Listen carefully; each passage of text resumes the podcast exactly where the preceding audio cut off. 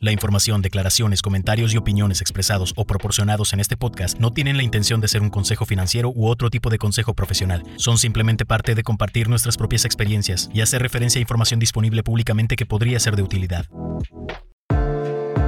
Mi programa financiero. Conducido por Carlo Terán y Claudio Robertson.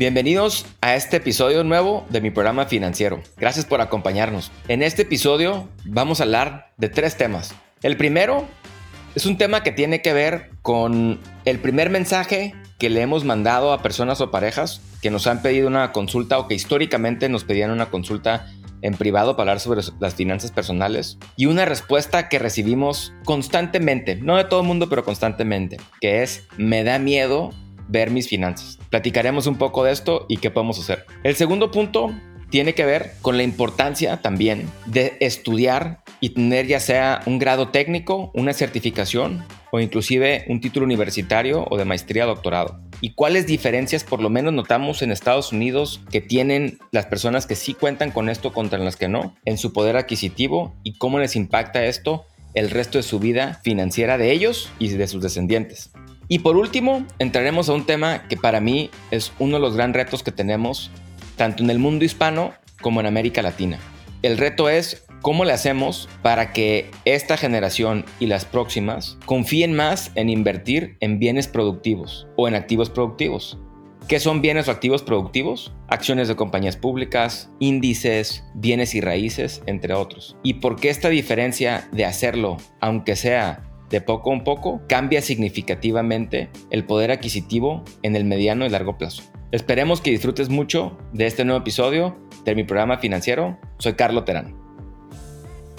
Entrando al primer tema, una cosa que sucede con frecuencia es que la gente le da miedo ver sus finanzas o creen que necesitan tener una maestría o un posgrado en finanzas o en matemáticas para poder entrarle. Y esto la verdad que no es cierto. ¿Por qué sale este punto? Esta semana tuve la oportunidad de hablar con una amiga que hace tiempo me había pedido que le mandara un mensaje, que es básicamente un email, donde platico un poco de cómo nosotros, en mi caso, mi esposa y yo empezamos este camino en 2011 y tareas que les dejo a las parejas o personas que nos sentamos a platicar con ellos y que tienen que hacer antes de llegar a nuestra primera junta. Y le pregunté, dije, oye, ¿cómo vas?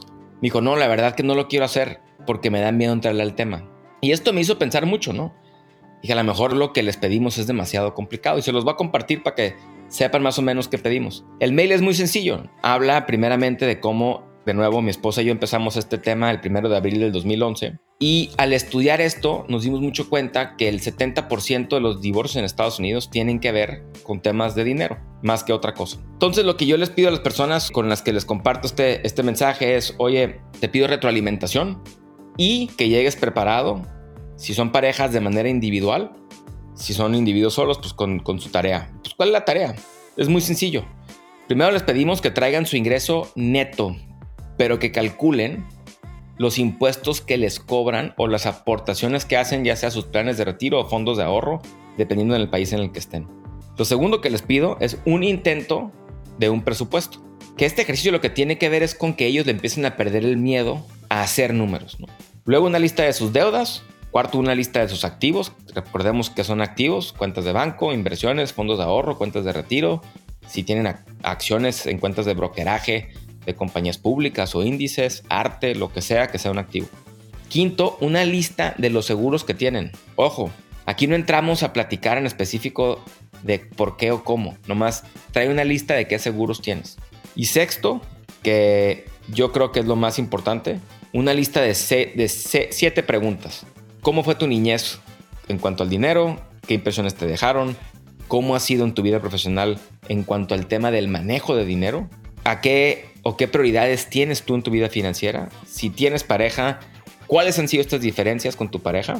¿Cuáles son tus preocupaciones? Y luego, ¿cómo te ves en 5, 10 o 15 años en cuanto al tema del dinero? Y te repito, si eres casado o eres casada, o, no tienes pareja, no importa, puede ser individual. Pero algo que me, llama mucho la atención en estas preguntas es que nunca se han sentado a, a hacérselas a ellos mismos y a darse cuenta de dónde vienen y qué quieren. Entonces, bueno, como les comentaba, esta amiga me dice que no le quiere entrar porque le da miedo. Y le pregunté, ¿cuál es tu miedo?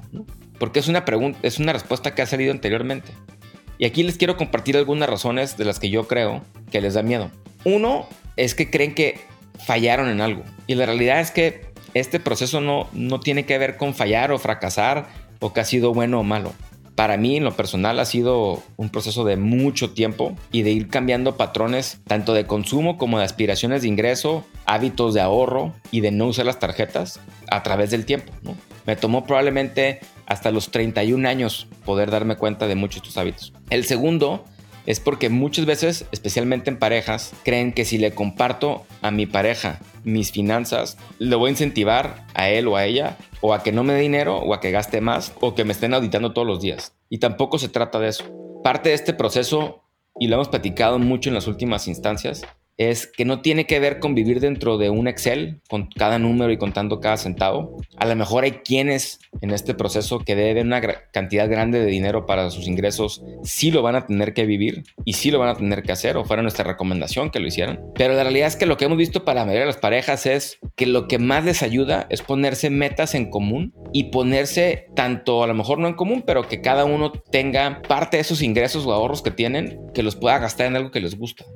Y tercero, que creo que es algo también bastante importante, es que no quieren voltear a ver y sentirse que a lo mejor les pasó algo de chicos que no se habían dado cuenta y que no quieren recordar, o a lo mejor no quieren cambiar un hábito que creen que si abren el tema lo van a tener que cambiar. Y cualquier de los tres de que, que me han dado, lo que les puedo decir, tanto Claudio como yo, es que por experiencia hemos visto que estos tres miedos son más mitos que realidad. Como escuchamos en el episodio de Joel y Andrea, ellos creyeron que les iba a tomar mucho tiempo lograr sus, metas de pagar sus deudas y les tomó mucho menos de lo que creían. ¿Por qué? Porque principalmente tuvieron un enfoque que era una meta, que era cómo salgo de estas deudas lo más rápido posible y como consecuencia, cómo tener más ingresos, cómo no volver a caer en las deudas, cómo asegurarnos de que nos gusta gastar nuestro dinero que tanto trabajo nos cuesta ganar que a lo mejor en el caso de ellos eran viajes de acampar, una comida con sus hijos, etc.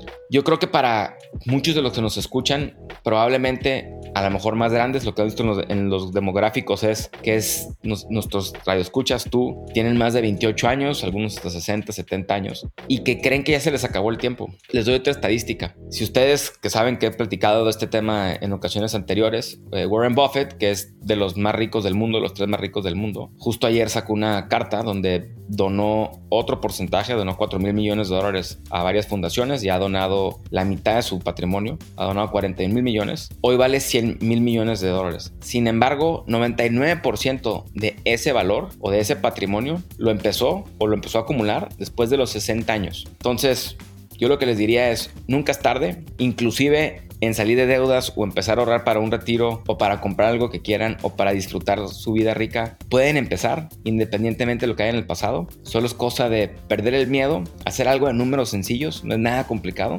y que tengan las ganas y pasión de buscar sentirse liberados y vivir esa vida rica. Entrando al segundo tema que tiene que ver con la gente que tiene algún tipo de estudio, ya puede ser una escuela técnica, una certificación, por ejemplo, en programación en algún lenguaje de los que está de moda ahora y en mucha demanda, o un título universitario, maestría o doctorado. Me llamó mucho la atención un artículo de alguien que hoy voy a mencionar en el podcast dos veces. Es un autor de finanzas personales, eh, inversionista, que se llama Ben Carlson. Él trabaja para una firma que la verdad produce mucho contenido que habla sobre la psicología en el dinero y revisa muchos de los estudios que sacan diferentes organizaciones dentro de Estados Unidos. Entonces, aunque nos escuches de México, yo creo que los conceptos o del resto de América Latina son conceptos muy aplicables y tal vez los números suenan un poco más altos si es que nos escuchas de América Latina que si nos escuchas en Estados Unidos, pero creo que el concepto es, es bueno y es similar. Básicamente el artículo de Ben Carlson del creo que fue el miércoles de la semana pasada, el miércoles fue 24 de junio, es ¿Por qué la gente que gana en Estados Unidos 100 mil dólares sigue viviendo de quincena en quincena? Y esto puede tener muchas vertientes. Para los que viven en Estados Unidos, las costas, llámese Nueva York, San Francisco, Los, Ángeles, tienden a ser ciudades muy caras, donde el costo de vida es extremadamente alto y todo hasta la, hasta la comida de la calle es, es, muy caro. ¿no? Sin embargo, hubo varias cosas que me llamaron la atención de un análisis de Bloomberg, a la autora se llama Alison Schrager, donde ella compara cómo la gente que tiene de 26 a 39 años tenía su patrimonio, que recordemos que es patrimonio, es todos tus activos o todo lo que eres dueño menos todo lo que debes. Esa diferencia, si es positiva, es patrimonio. En Estados Unidos, en, en inglés se dice net worth cómo compara el patrimonio de la gente del rango de edad de 26 a 39 años en 1989 comparado con 2019. Y parte de lo que sale esto es que aunque ciertamente las nuevas generaciones tienen más préstamos estudiantiles en Estados Unidos, que para los que viven en Estados Unidos o conocen, hoy los préstamos estudiantiles fuera de las casas es el tipo de préstamo más grande, inclusive más que los carros, autos o las tarjetas de crédito que hay en el mercado. Hay como 1.6 trillones si bien recuerdo, de préstamos estudiantiles. Sin embargo, pues hoy dices, hoy la gente debe más que hace 30 años. Entonces, pero ¿por qué? ¿Por qué tienen más patrimonio? ¿Por qué valen más? ¿no? Y parte de lo que explica esto es que los, los estudiantes o, o este demográfico, los millennials de hoy, ganan más dinero y por lo tanto han ahorrado un poco más e invertido un poco más. Tienen más inversiones en instrumentos financieros, que vamos a platicar un poco de eso en nuestra tercera sección el día de hoy. Entonces, es muy interesante que nos pone un estudio que hace JP Morgan, uno de los bancos grandes de Estados Unidos que tiene muchas divisiones, donde te dice en 2019 cuánto gana alguien que tiene nomás un título de high school o preparatoria o bachillerato, alguien que gana, alguien que tiene un título de universitario y alguien que tiene un título avanzado, llámese doctorado o maestría, ¿no? Que en este caso yo les pusiera algo muy similar que pasa en ciertos países, es que las escuelas técnicas o certificaciones tienden, no siempre, y hay excepciones, tienden a tener compensaciones muy similares a los títulos universitarios, dependiendo claramente el tipo de título que tengas. E inclusive si son emprendedores, tiende, les puede ir mejor. Piénsense en un plomero, un electricista que es ordenado y que tiene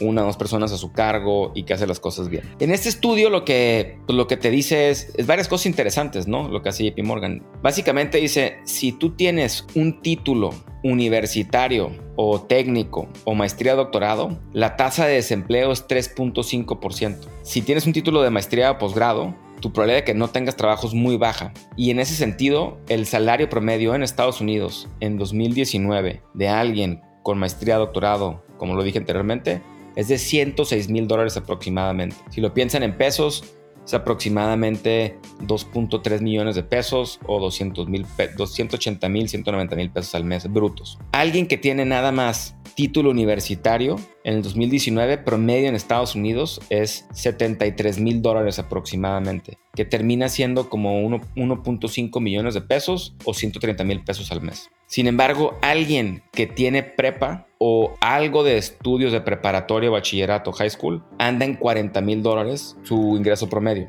Pero lo que más me llama la atención es que la tasa de desempleo en este último segmento, que es high school, bachillerato, preparatoria, tenerlo o casi tenerlo, digamos, igual secundaria para la gente que está en México, junior high en Estados Unidos, la tasa de desempleo es del 10 al 11%. Entonces, parte de lo que, de, lo que yo creo que queremos platicar aquí es, es que es muy importante que sí tengan por lo menos su título de preparatoria o inclusive alguna escuela técnica, certificación o carrera, si, si es el caso que pudieran ya sea una escuela pública o privada. Yo creo que ya que tienen alguien ciertos títulos eh, o cierta escuela técnica, la mayoría de lo adicional que puedes ganar el promedio viene por tus hábitos, tu esfuerzo, tu ser cumplido y trabajar y echarle ganas, básicamente, ¿no? Seas hombre o mujer, no importa. Los dos tienen la misma posibilidad de nuestro, de nuestro punto de vista. Entonces, ¿qué nos llevamos de conclusión de, de este estudio? Uno, la importancia de pensar en terminar, si pueden, entendemos que hay gente que no va a tener la circunstancia de hacerlo, ese certificación, título, escuela técnica o si pudieran, maestría, doctorado. Es por lo menos muy evidente que en ciertos países, especialmente en Estados Unidos donde hay tanta demanda e inclusive en América Latina con las plataformas que hablamos la semana anterior, los Upworks, los Fivers, todos estos donde pudieran monetizar su contenido, su título, perdón, que lo tengan, lo logren y sean diligentes de su trabajo. El segundo punto es que las escuelas técnicas y las certificaciones también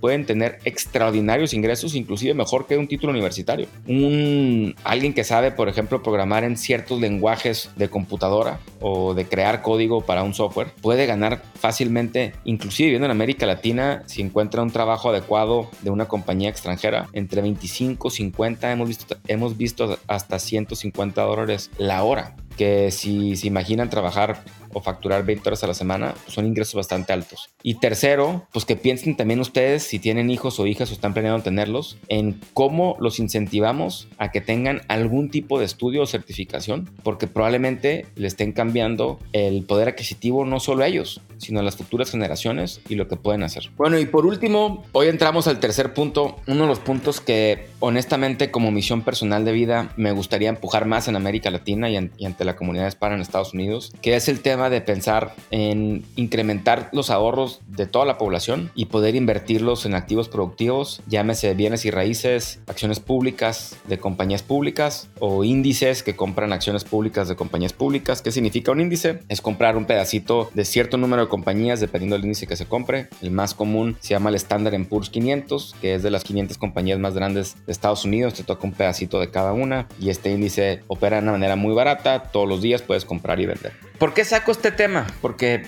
también el buen amigo Ben Carlson, en abril, abril 12 del 2021 de este año, sacó unos artículos que se llama ¿Quién es dueño de compañías públicas en Estados Unidos? Y déjenme aclarar que no estamos dando ninguna recomendación en específico, es una opinión, es una observación desde fuera. Eh, sin embargo, creemos que la información que nos provee habla mucho del por qué este país, que es Estados Unidos, tiene tanto poder económico y cómo pudiéramos en América Latina empujar o cambiar esta tendencia para que pase esto de una manera similar, ¿no? No es perfecto el hacer esto, tiene sus pros y contras, pero yo creo que los, los beneficios son mucho más grandes que los perjuicios y ayudan mucho a generar patrimonio. Pues básicamente lo que habla Ben Carlson en este análisis, si lo quieren buscar en inglés, se llama Who Owns Stocks in the United States? ¿Quién es dueño de compañías y de acciones en Estados Unidos? Y es bien interesante porque lo que hace es divide por percentil. ¿Qué significa percentil? Si tenemos 100% y tenemos Imaginémonos 100 millones de familias, que en el caso de Estados Unidos son 166 millones de familias. Imagínense que son 100 millones de familias y digamos que las que más tienen es un millón, que es el percentil 99. Luego de ahí sigue 10 millones de familias, que es el percentil, eh, digamos, 90-99, ¿no? incluyendo el primer millón, y así te vas. ¿no? Y lo que habla es igual, en los últimos 20, 30, 40 años, en este caso es 30 años, cómo ha ido cambiando entre los diferentes segmentos de nivel de ingreso y de nivel de patrimonio, que es lo que platicamos, el net worth, que es cuánto tengo menos cuánto debo, cómo ha ido cambiando, ¿no? Lo primero que me llama la atención es que 50% de las familias de Estados Unidos, es decir, 66 millones, tienen por lo menos una acción pública a través de alguna de sus cuentas de inversión. Puede ser una cuenta del retiro, que en Estados Unidos está el 401k o los SEP IRAs, o una cuenta donde ya pagaste impuestos sobre tus ingresos y se llama cuenta de brokeraje y ahí lo compraron, puede ser un índice o alguna acción de una compañía pública, o a través de un sistema de pensiones, si eres un empleado del gobierno o de alguna compañía que ofrecía temas de pensiones en Estados Unidos en ese entonces, ha migrado mucho ese tema, etcétera. Pero eso es lo primero que me llama la atención. Luego lo que te dice es, que para mí es la parte triste, que si vemos 100 millones de familias, las 50 que tienen eh, menos patrimonio tienen aproximadamente el 1% de todas las compañías públicas de Estados Unidos a través del valor de esas compañías públicas. Que para mí esta es la parte que más debemos enfocarnos a cambiar con el tiempo a través de mi programa financiero y ojalá tengamos un impacto en, subir este número en América Latina y en las familias hispanas en Estados Unidos. De ahí, si nos vamos de las familias 50 a 80 millones, de que sigue de patrimonio, es decir, que tienen un poquito más. Estas familias tienen alrededor del 6% del total del valor de las acciones del mercado americano, que es interesante porque vamos viendo cómo van creando patrimonio en estas familias. Probablemente para los primeros 50 millones y este grupo, digamos, primeros 80 millones de familias, es su casa, si es que tienen acceso a una casa comprada, probablemente va a ser su vehículo de patrimonio más grande. Pero conforme vayamos subiendo en el nivel de riqueza, va a ser acciones o bienes productivos, ¿no? Bienes y raíces o otro tipo de, inversión que puedan hacer. Y así vamos subiendo hasta llegar a la, a la familia 95 millones a 99 millones, digamos el top 5% de estas familias tienen el 33% del mercado o del, valor del, del, valor de las acciones americanas y el 1% más adinerado tiene el 38%. Entonces, si lo vemos, el top 10% de Estados Unidos tiene alrededor del 75%, tres cuartas partes del valor de las acciones del mercado americano. ¿Y qué nos podemos llevar de conclusión? No? Yo creo que son varias cosas y muchas que trabajar y ninguna es una solución fácil, pero que con el tiempo tenemos que ir mejorando y cambiando, no solo a través probablemente obviamente de, incentivos y otros mecanismos que no nos corresponden a nosotros platicarlos ni, ni inclusive ni, ni, ejercerlos, pero para eso están los gobiernos y los órganos regulatorios. Sin embargo, creo que sí nos llevamos varias cosas. La primera es hay que buscar generar más ingresos de alguna manera. ¿Para qué? Para pagar nuestras deudas, tener nuestro fondo de emergencia y lo más importante, poder ahorrar para poder empezar a invertir. Dos, hay que perder el miedo con el tiempo a invertir. Es muy común que en Estados Unidos se haga a través de planes de retiro, en México a través de sus afores. Y esto que a lo mejor lo ven como muy poquito o que no se imaginan cómo lo están haciendo es básicamente están comprando un pedacito de las compañías de las cuales consumen productos y servicios, que estas a su vez van, si Dios quiere, creciendo y se hacen bien las cosas y generando más dinero, más utilidades y más poder adquisitivo para ustedes con el tiempo. Y tercero, que para mí es el más importante, es empezar. No importa si empiezas con una cantidad muy pequeña, lo importante es empezar el hábito, el hacerlo, el perder el miedo. Sí va a subir y bajar el valor, no siempre sube, pero a través de 20, 30, 40 años es muy raro que baje el valor, ¿no? al menos que vaya una depresión muy grande. Y para poder llegar a subir, especialmente si vienes de una parte donde no tienes patrimonio, el primer punto de no deber y empezar a invertir a muy largo plazo es probablemente la fórmula más fácil, de más paciencia y de menos costos que te puede llevar a subir tu patrimonio a muy largo plazo. Seguramente estaremos entrando a estos temas de una manera general sin dar recomendaciones porque no, no somos asesores financieros de invertir. Eh, más bien platicamos aquí sobre el mundo de las finanzas y el perder el miedo a las cosas. Eh, iremos entrando a este en mucho más detalle porque sí creo que uno de los grandes retos que tenemos en América Latina y con nuestro mundo hispano en Estados Unidos es cómo vamos generando más patrimonio para nosotros, para nuestras siguientes generaciones, dejarles un mejor país, dejarles una mejor región, una mejor familia. Y esto mucho tiene que ver si vemos a otro tipo de familias, hablando más del aspecto financiero, no, estoy hablando de valores ni otros temas, en empezar a invertir entre una edad temprana mejor, dejar que el interés compuesto funcione y crear esa riqueza. Y bueno, pues con este tema que esperemos que le hayamos platicado de una manera a lo mejor clara y concisa, y si no, pues siéntense libres a darnos la crítica constructiva. Eh, les agradecemos por acompañarnos una vez más en esta sesión de programa financiero. Los invitamos mucho a que recomienden nuestro podcast, nos ayudaría mucho igualmente si nos escuchan en Spotify o en Apple Podcast, que nos dejen un review. Ya nos tocó ver un par de reviews, estamos muy agradecidos si es que les está sirviendo. E igual, que nos sigan en las redes sociales. En Twitter es mi programa Fin2 y en Facebook y en Instagram mi programa financiero. De nuevo, muchas gracias. Los acompañó Carlos Terán y en nombre de Claudio Robertson, les agradezco mucho su preferencia. Mi programa financiero, conducido por Carlos Terán y Claudio Robertson.